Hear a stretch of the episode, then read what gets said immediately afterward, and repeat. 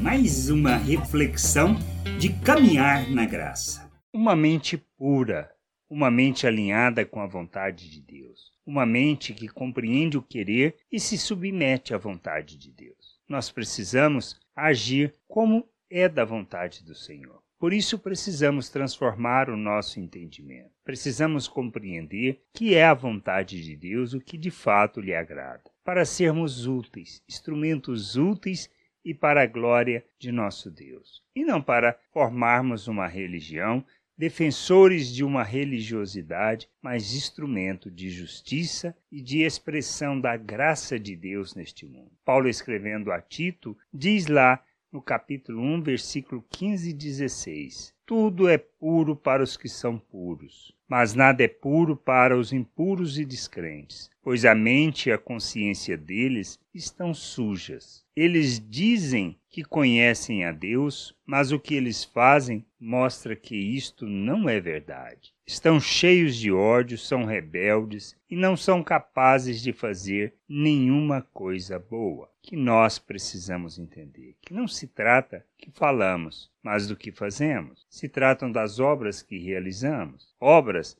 não de serviço social, não de assistência social. Isto é normal. É, se compreendemos quem somos, devemos fazer e iremos fazer. Mas não se trata de um serviço para alcançar favor, não se trata de um serviço para alcançar a salvação e nem para que Deus nos recompense. O que a gente precisa entender é: não podemos ser rebeldes, não podemos ser pessoas carregadas de ódio, mas devemos expressar as virtudes de Deus. Quando falamos de expressar virtudes de Deus, nós estamos falando de manifestar graça, compaixão, o amor, a bondade, manifestarmos quem é nosso Deus. E nós fomos tirados das trevas e transportados para o reino de Deus para revelarmos, para proclamarmos essas virtudes. De maneira que nos nossos relacionamentos possamos agir como Cristo, expressando assim o Deus invisível a todas as pessoas. Não se trata do que falamos que conhecemos, mas da atitude que tomamos, pois as nossas ações, elas expressam e devem e têm que expressar Deus. Não se trata de fazer para que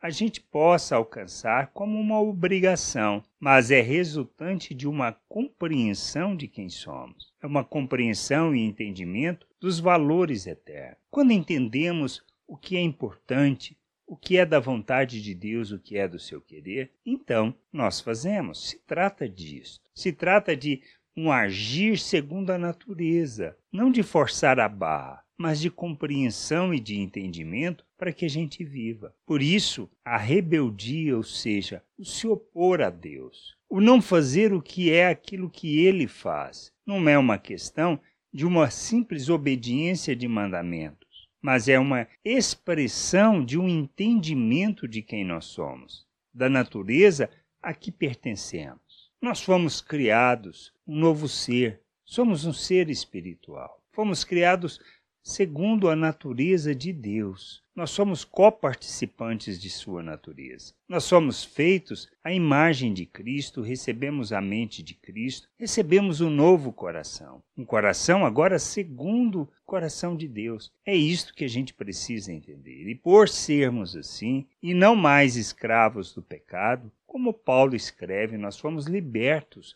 do domínio do pecado e que nós não precisamos mais servir ao pecado, mas agora devemos oferecer os nossos membros à justiça, sermos servos da justiça, ou seja, andarmos segundo a prática da justiça. E quando falamos isso, nós falamos de revelar o nosso Deus de repartir nossa vida, de repartir o que recebemos, de repartir nossa abundância. E não se trata de ganância, não se trata de egoísmo, não se trata de rebeldia, ou seja, de um andar de forma contrária à natureza de Deus. Somos chamados para revelarmos o reino de Deus na terra e andarmos na vontade de nosso Deus. Isto é ter uma mente pura, uma mente alinhada com a vontade de Deus. Por isso, Paulo nos chama para nós nos transformarmos pela renovação da nossa mente, para experimentarmos a boa, a perfeita e agradável vontade de Deus. E a vontade de Deus é que prestemos o verdadeiro culto. O verdadeiro culto está no entendimento de que devemos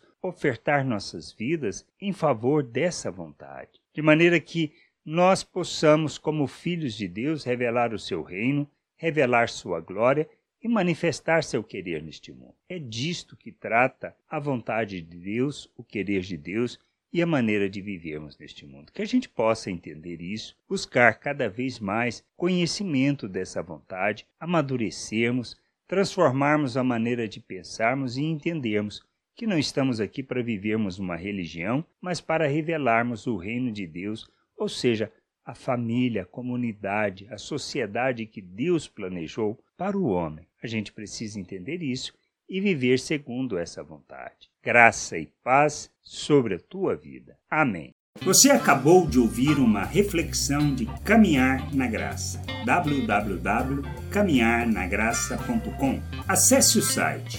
Ouça as outras reflexões.